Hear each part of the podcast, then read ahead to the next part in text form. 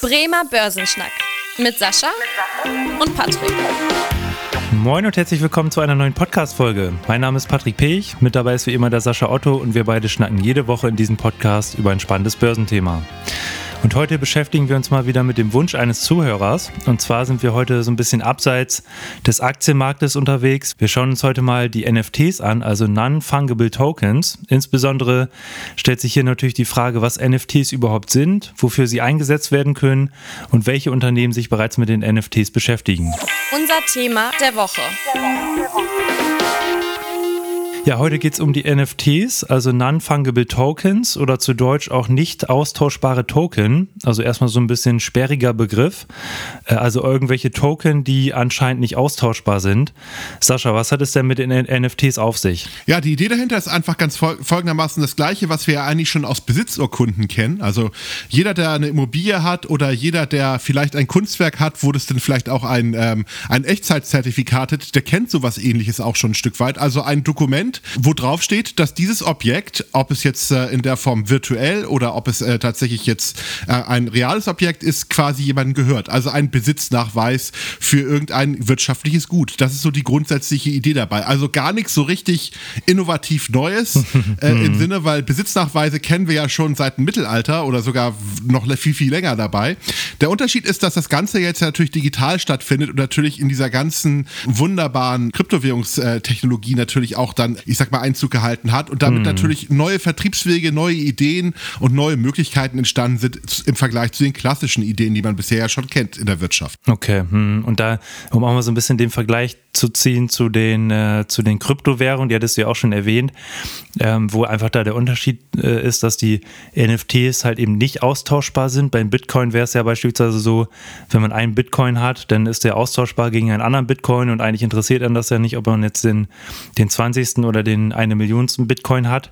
Und bei den NFTs ist es ja so quasi, du hast es schon beschrieben, so ein, so ein Besitznachweis für ein spezielles Bild oder einen speziellen Musiktitel oder was auch immer.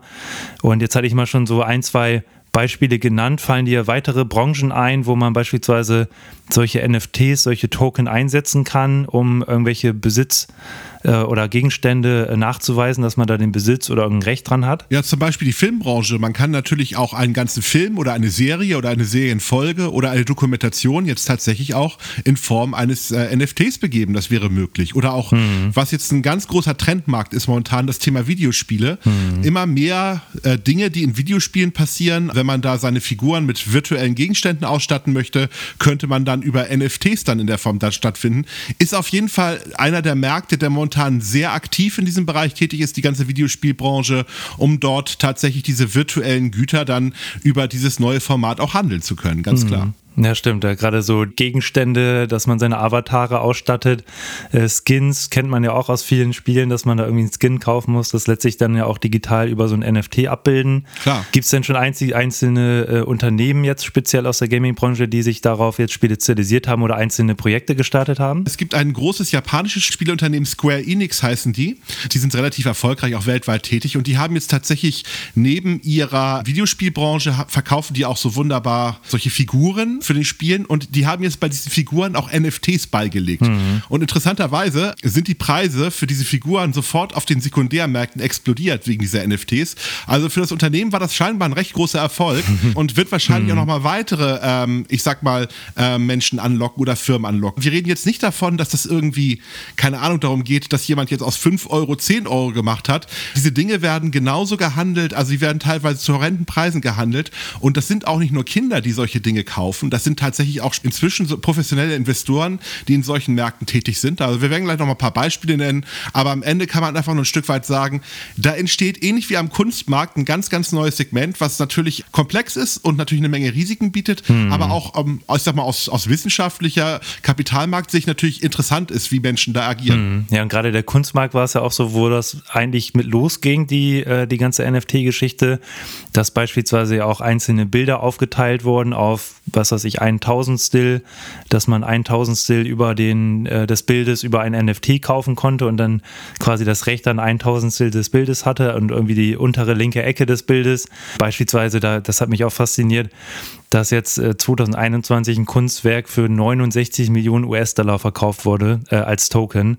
Also da sieht man ja auch, du hast eben schon gesagt, äh, ein, dass für einige Unternehmen das ganz schön profitabel war in der Gaming-Branche. Hier für die Künstler natürlich auch eine Möglichkeit, ihre, ihre Werke irgendwie abzusetzen.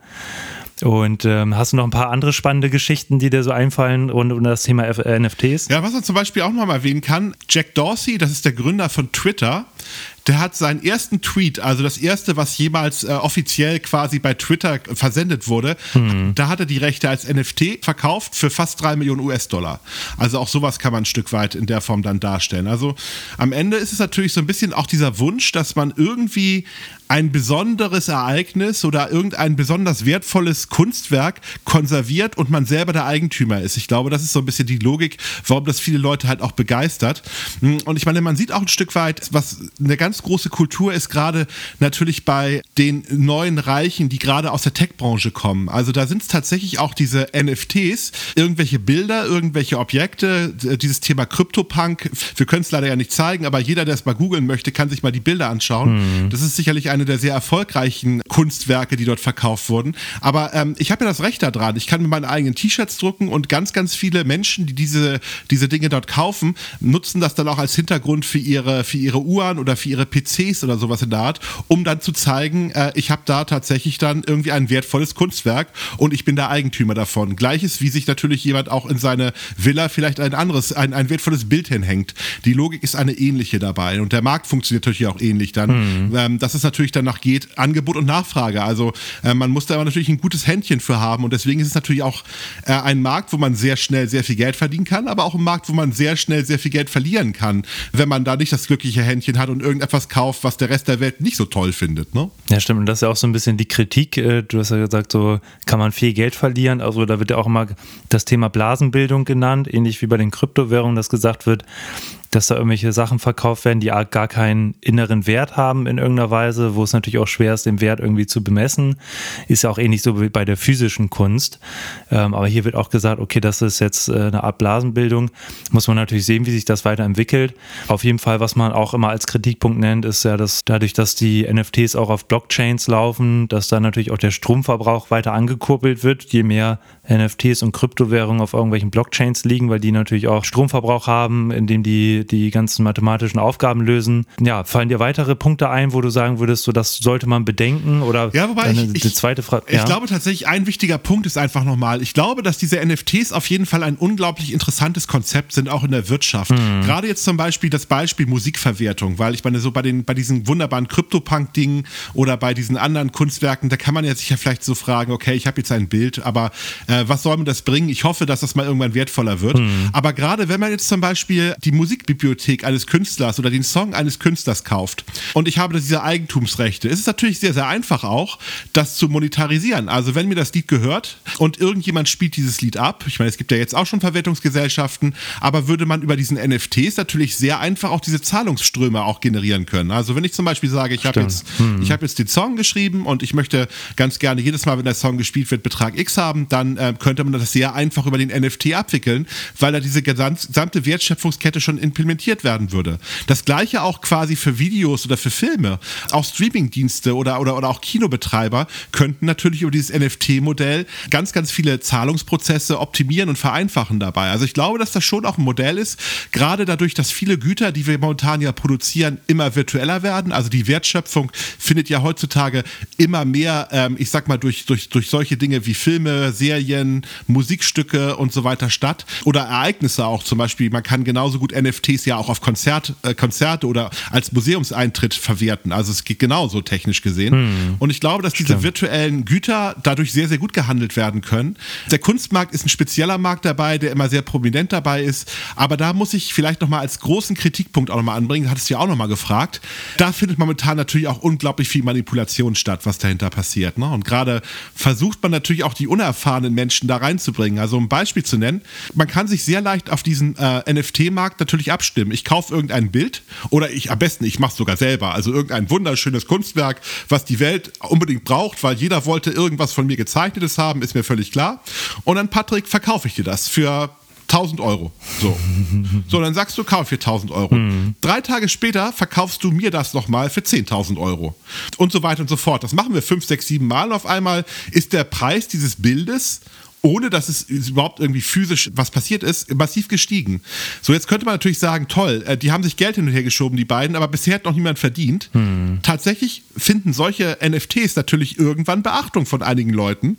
Und ich kann ja nur hoffen, dass irgendjemand nochmal aus dem Bus aussteigt, der tatsächlich nicht nur Patrick das Bild abkauft oder mir, sondern tatsächlich das Bild selber kauft dann in der Form für sich selber. Und hm. so dass wir dann auf einmal dann äh, damit viel Geld verdienen. Das findet in, der, äh, in dieser NFT-Szene sehr, sehr aktiv statt.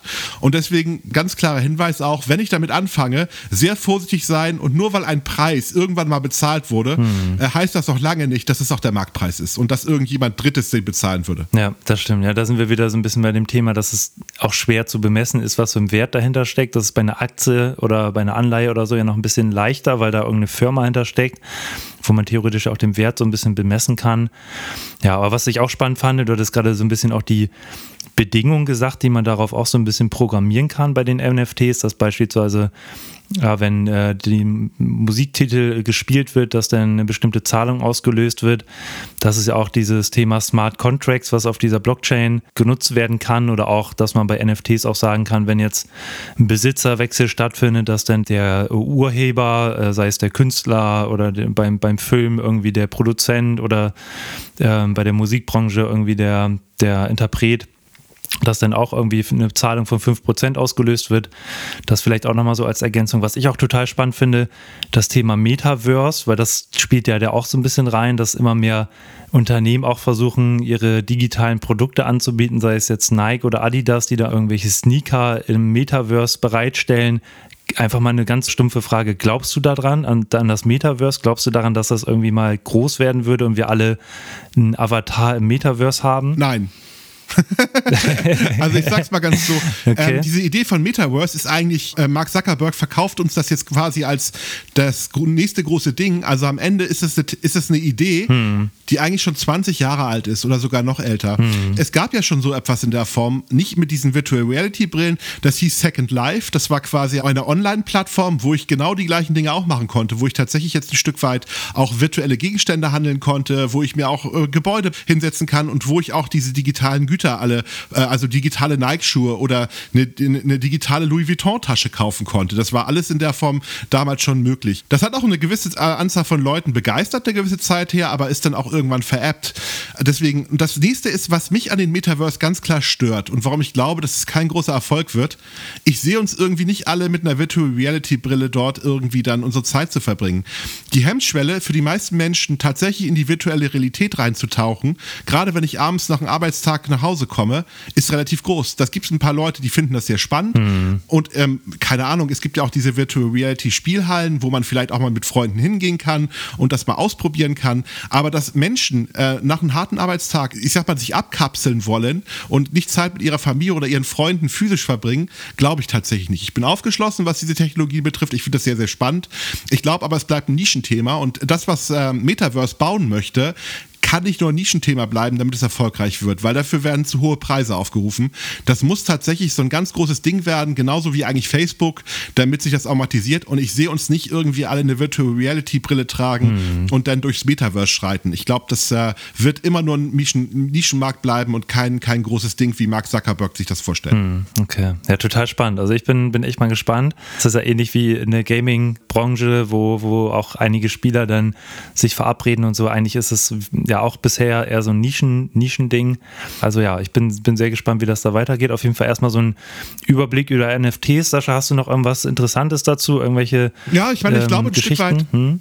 Ja, was ganz spannend ist, ich meine, wenn jetzt irgendjemand sich ernsthaft mal Gedanken macht und sagt, diesen Trend finde ich ganz interessant und ganz spannend und ich möchte da gerne mal investieren, dann würde ich tatsächlich empfehlen, dass man sich eher wieder mal so ein bisschen auf dieses ganze, ich sag mal, Goldgräber-Thema auch stürzt. Also ich würde jetzt gar nicht auf die NFTs direkt setzen und mir da irgendwas kaufen, mhm. sondern ich würde tatsächlich diejenigen kaufen, wie damals ja auch im Wilden Westen, die die, die, die Schaufeln und die Spaten verkaufen, nicht diejenigen, die und nicht darauf setzen, in der Goldmine Gold zu schürfen. Mhm. Das sind natürlich die klassischen Anbieter. Also all die großen Fangaktien, also Amazon, ähm, Facebook, äh, auch, auch eine Nvidia, das sind Unternehmen, die natürlich von diesen ganzen Buben direkt und indirekt profitieren, weil sie Systeme zur Verfügung Verfügung stellen. Äh, Nvidia zum Beispiel auch die Grafikkarten, die die Berechnung dafür machen, um dann quasi dieses äh, Farming von diesem Bereich zu machen, äh, um Beispiel zu nennen. Also da gibt es eine ganze Menge Möglichkeiten, wie man auch an Unternehmen, äh, in Unternehmen investieren kann, ohne jetzt äh, das nächste Krypto-Punk-Bild zu finden, was sich dann im Preis massiv nach oben entwickelt. Also das mhm. wäre so ein bisschen so die Idee.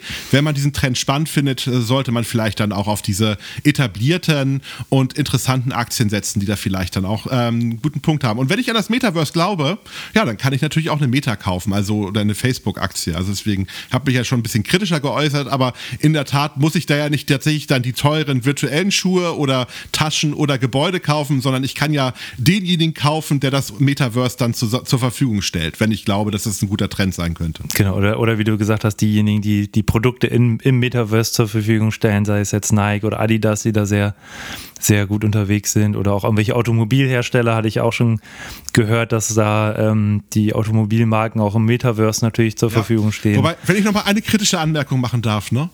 Eigentlich ist das eine absolute Perversion des gesamten Gedanken des Internets oder des gesamten Gedanken von den virtuellen Gütern. Mhm. Weil ich meine, der große Vorteil, den wir eigentlich haben im Internet oder bei, bei den ganzen virtuellen Gütern, ist ja eigentlich, dass unsere Sachen unendlich oft replizierbar sind. Also wir können endlich mal demokratisch jeden theoretisch das gut zur Verfügung stellen. Es ist nicht knapp, es ist einfach da vorhanden. Mhm. Auch die Grundstücke sind eigentlich nicht knapp. Jetzt baut Metaverse genau das Gegenteil. Also das Problem, was wir in unserer Gesellschaft haben, dass alles knapp ist. Die Grundstücke, die Immobilien, mhm. ähm, die, die, die ganzen Güter in der Form, das wird jetzt künstlich verknappt, um daraus einen Preis zu generieren. Und das finde ich eigentlich maximal unmoralisch. Also eigentlich mm. gefällt mir das überhaupt nicht. Aber gut, das war als Kritik an diesem Verfahren überhaupt. Ja, ja also ich bin auf jeden Fall gespannt und äh, wir beobachten das natürlich weiter und hoffen, dass wir erstmal den Wunsch des Zuhörers hier erfüllt haben, dass wir ein bisschen über das Thema berichtet haben. Ansonsten, wenn es weitere Wünsche gibt, dann sind wir da natürlich immer offen für. Einfach eine Mail schreiben an podcast.sparkasse-bremen.de. Dann gehen wir da in den nächsten Folgen drauf ein. Und dann würde ich sagen, kommen wir für heute erstmal zum Ende der heutigen Podcast-Folge. Und wie immer, wenn euch die Folge gefallen hat, freuen wir uns sehr, wenn ihr dem Podcast folgt, an Freunde und Bekannte weiterempfehlt oder auch eine Bewertung da lasst bei Spotify, bei Apple Podcast. Ansonsten vielen Dank fürs Zuhören und wir freuen uns, wenn ihr in der nächsten Woche wieder einschaltet. Bis dahin, tschüss. Tschüss. Vielen Dank fürs Interesse. Das war der Bremer Börsenschnack, ein Podcast mit Sascha und Patrick. Noch ein kurzer Hinweis und an dieser Stelle liebe Grüße aus der Rechtsabteilung. Die gesprochenen Inhalte bilden die persönliche Meinung der handelnden Person, also in den meisten Fällen von Sascha und mir wieder. Sie stellen also keine Handlungsempfehlung zum Erwerb oder zur Veräußerung der genannten Wertpapiere oder anderer Finanzinstrumente der genannten Emittenten dar. Bei Fragen wende dich gerne an deinen Berater.